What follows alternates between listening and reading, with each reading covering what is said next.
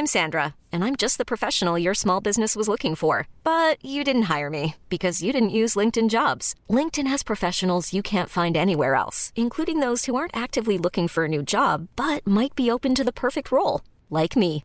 In a given month, over 70% of LinkedIn users don't visit other leading job sites. So if you're not looking on LinkedIn, you'll miss out on great candidates like Sandra. Start hiring professionals like a professional. Post your free job on linkedin.com/achieve today. Planning what to wear for a wedding? Look your best while you enjoy the big day with Indochino. Every Indochino piece is made to your measurements and you can customize details like fabric, lapel shape, linings, and more. Suits start just 429 and shirts from $89. Perfect your big day look with Indochino. Get $50 off a purchase of 399 or more with code BIGDAY at Indochino.com. That's $50 off 399 or more at INDOCHINO.com. Code BIGDAY. Did you know you're more likely to stick to a fitness routine if it's something you enjoy? Peloton instructors design their classes to be something you'll want to do instead of something you have to do. And it works. 73% of Peloton members work out more than they did before joining, and 92% stay active after a year. Peloton instructors are fitness pros and experts at guiding you through every workout, whatever your fitness level. That's because they don't just teach, they motivate. Peloton has thousands of classes from cycling and yoga to running and strength training, making it the perfect opportunity to experiment with new types of movement. Whether you have five minutes or an hour, you'll find a Peloton class that fits into your day. Plus, you'll never have to deal with the sold out classes or awkward locker rooms. Workouts you'll crave, only on Peloton. Now, the Peloton Bike Plus is its best price yet at $500 less. Find more game changing prices on the original Peloton Bike and Peloton Tread. Visit onepeloton.com to learn more.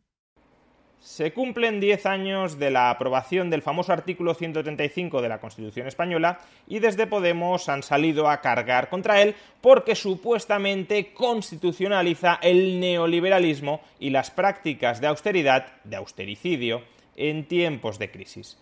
¿Son buenos los argumentos que ofrece Podemos contra el artículo 135 de la Constitución?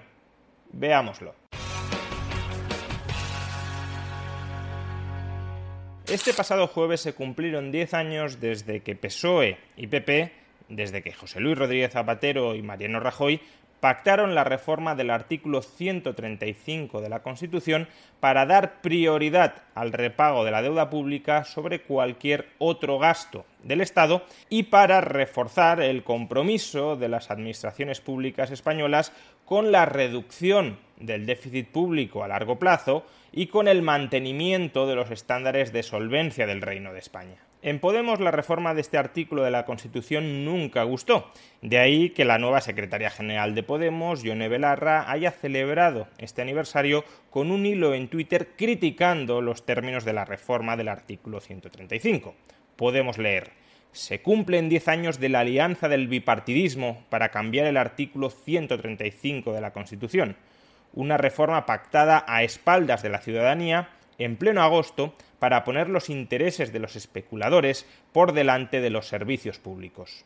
Entiendo que en estas líneas Yone Belarra se está refiriendo a la prioridad que goza el pago de la deuda pública frente a otros gastos del presupuesto. Así lo podemos leer en el artículo 135.3 los créditos para satisfacer los intereses y el capital de la deuda pública de las administraciones públicas se entenderán siempre incluidos en el estado de gastos de sus presupuestos y su pago gozará de prioridad absoluta. Estos créditos no podrán ser objeto de enmienda o modificación mientras se ajusten a las condiciones de la ley de emisión. En esencia, lo que está criticando Yone Belarra es que las administraciones públicas no puedan hacer un default, no puedan impagar la deuda pública cuando les venga en gana, que se les garantice a los inversores que su deuda se va a pagar sí o sí. ¿Y por qué se les quiere garantizar a los inversores que su deuda se les va a pagar sí o sí? Pues para que esos inversores estén interesados en prestarnos dinero. Justamente en el año 2011 el gran problema que tenía el Reino de España es que muy poca gente se fiaba de su solvencia y por tanto nadie quería prestarnos su capital a bajos tipos de interés y si no nos prestaban su capital a bajos tipos de interés, no podíamos financiar el déficit público con el que se mantenían esos servicios públicos que tanto parecen preocuparle a Yone Belarra. Por otro lado, calificar a aquellas personas que compran la deuda pública española, es decir, que prestan capital al Estado español para que éste pueda financiar su déficit público, es decir, para que pueda seguir gastando sin aumentar impuestos o para que pueda mantener impuestos bajos o para que pueda mantener impuestos sin recortar el gasto, calificar a todas esas personas que nos prestan su capital o que se subrogan en la posición de aquellos que nos han prestado su capital, tildarlos de especuladores, pues es una auténtica desfachatez. Desde luego, habrá inversores que quieran especular con la deuda pública española, es decir, que la compren con la expectativa de que la deuda pública va a subir de precio o que la vendan con la expectativa de que la deuda pública va a bajar de precio. Y aun cuando podamos considerar que este ejercicio especulativo es malévolo, que no lo es, pero no voy a entrar en ese debate, es completamente inexacto, es completamente impreciso, es completamente tergiversador, afirmar que todos aquellos que compran deuda pública la compran con una finalidad meramente especulativa, es decir, para intentar obtener plusvalías a corto plazo a través del cambio del precio de mercado de esa deuda pública. Justamente la introducción de este artículo 135 en la Constitución tenía como finalidad incentivar la inversión a largo plazo en deuda pública española.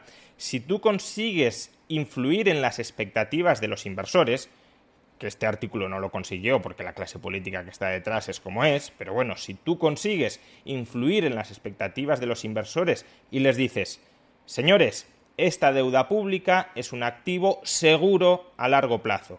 Ustedes pueden invertir aquí si desean trasladar su riqueza desde el presente al futuro porque yo no les voy a expoliar esa riqueza. Pueden confiar absolutamente en nuestra deuda pública. Pues entonces muchos inversores fondos de pensiones, fondos de inversión, aseguradoras, fondos monetarios, muchos inversores comprarán esa deuda pública como reserva de liquidez, como reserva de valor. Y al hacerlo conseguirás que cada vez más inversores de los que compran tu deuda pública sean inversores a largo plazo y no inversores a corto plazo con perfil especulativo. O dicho de otra manera, el artículo 135 pretendía justo lo opuesto de lo que está diciendo Yone Belarra. Yone Belarra dice que quería privilegiar a los especuladores cuando lo que pretendía era que los especuladores perdieran peso en el mercado de deuda pública porque los que entraran a comprar nuestra deuda pública fueran inversores.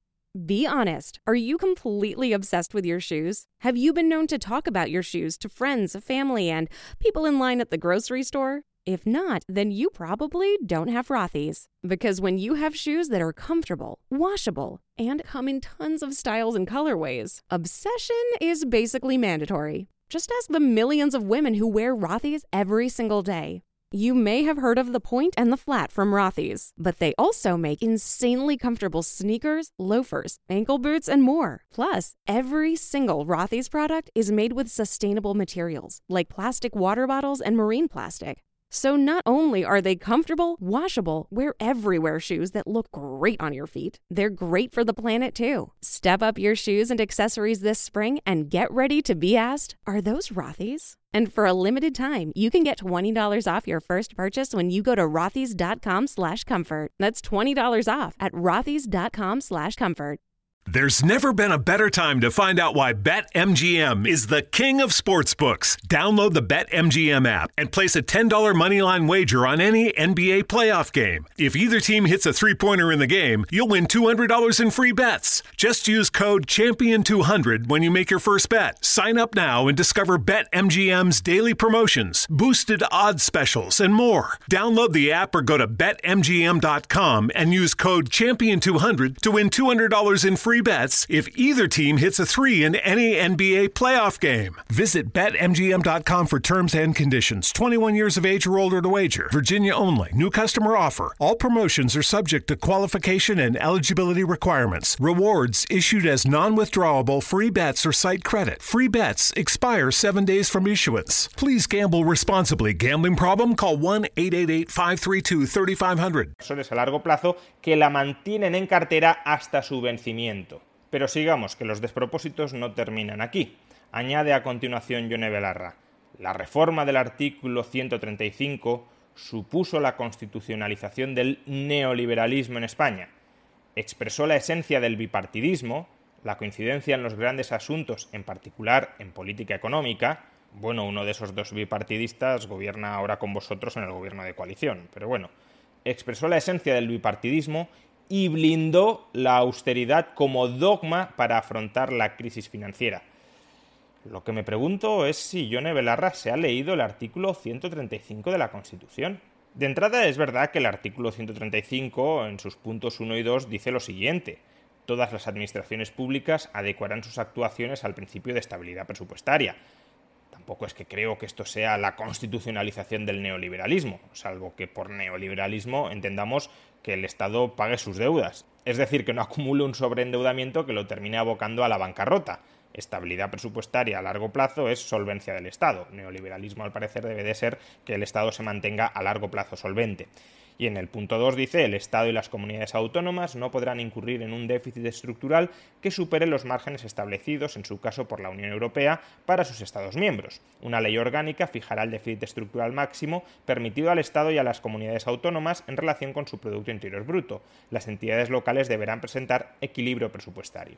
Este apartado segundo no modifica demasiado, porque España ya estaba obligada por el Tratado de Maastricht a someterse al Pacto de Estabilidad y Crecimiento. Es decir, aunque no esté constitucionalizado, España ya está obligada a mantenerse dentro de los márgenes de endeudamiento, de déficit público que establece la Unión Europea. Pero bueno, quizá Yone Belarra piense que eso de que nos marquen objetivos de deuda, objetivos de déficit, que hemos de cumplir en cualquier coyuntura, en cualquier caso, eso es el neoliberalismo, porque nos está maniatando a la hora de afrontar las crisis con políticas, por ejemplo, keynesianas, es decir, incrementar el déficit público para impulsar la demanda agregada. A eso parece referirse cuando en el tuit dice blindó la austeridad como dogma para afrontar la crisis financiera.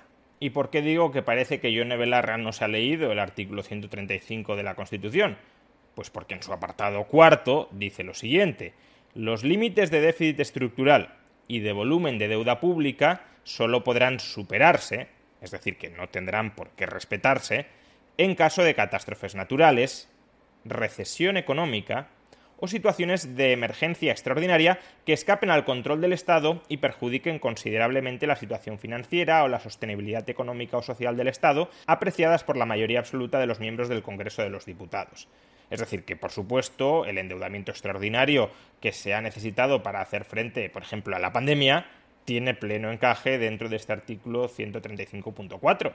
Pero también las crisis económicas, también las crisis financieras. El artículo habla de recesión económica, pero el artículo también permite que, aun cuando no estemos en recesión económica, es decir, aun cuando el PIB no esté cayendo, si se dan circunstancias extraordinarias, como alto desempleo, apreciadas por el Congreso de los Diputados, que el mero voto de los miembros del Congreso de los Diputados permita exceder los límites de deuda pública y de endeudamiento.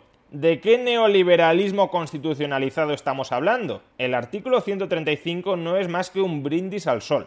Como mucho, una declaración de buenas intenciones, de buenas prácticas financieras frente a la comunidad inversora pero no maniata en absoluto y, por desgracia, las actuaciones de endeudamiento que pueda ejecutar el Estado español. Al final consiste simplemente en decirles a los inversores fíense de nosotros, vamos a ser buenos, nos estamos endeudando, pero que nos endeudemos mucho no significa que no vayamos a pagar la deuda, es decir, que no les vayamos a devolver lo que ahora nos están prestando para que podamos seguir gastando más de lo que ingresamos. Y nos comprometemos muy firmemente a que se lo devolveremos, incluso priorizando el pago de la deuda pública frente a otro tipo de gastos. Pero fíjense, fíjense y síganos prestando dinero para que podamos seguir gastando más de la cuenta. Y eso, esa declaración de buenas intenciones, ese compromiso, que compromete realmente poco, de pagar la deuda pública a aquellos que nos han prestado su capital, es lo que Ione Belarra califica de neoliberalismo, es lo que a Podemos tanto le molesta. ¿Qué alternativa proponen? Decirles a los inversores, préstennos su dinero, que a lo mejor si nos da la gana no se lo devolvemos. Ustedes son el último mono a la hora de recuperar el dinero que nos están prestando. Su suerte o su desgracia nos importan bastante poco. Ahora mismo lo que queremos es endeudarnos y endeudarnos y endeudarnos, aunque al final del día no podamos pagar ese sobreendeudamiento que hemos asumido.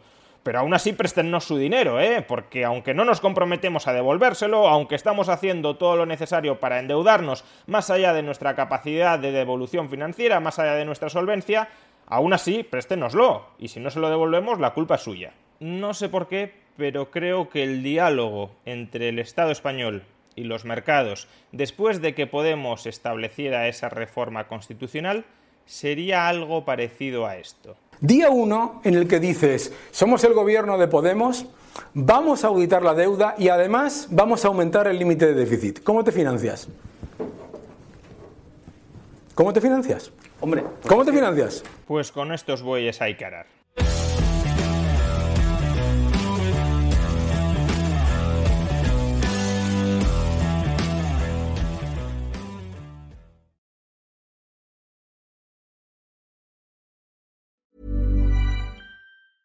Ever catch yourself eating the same flavorless dinner three days in a row?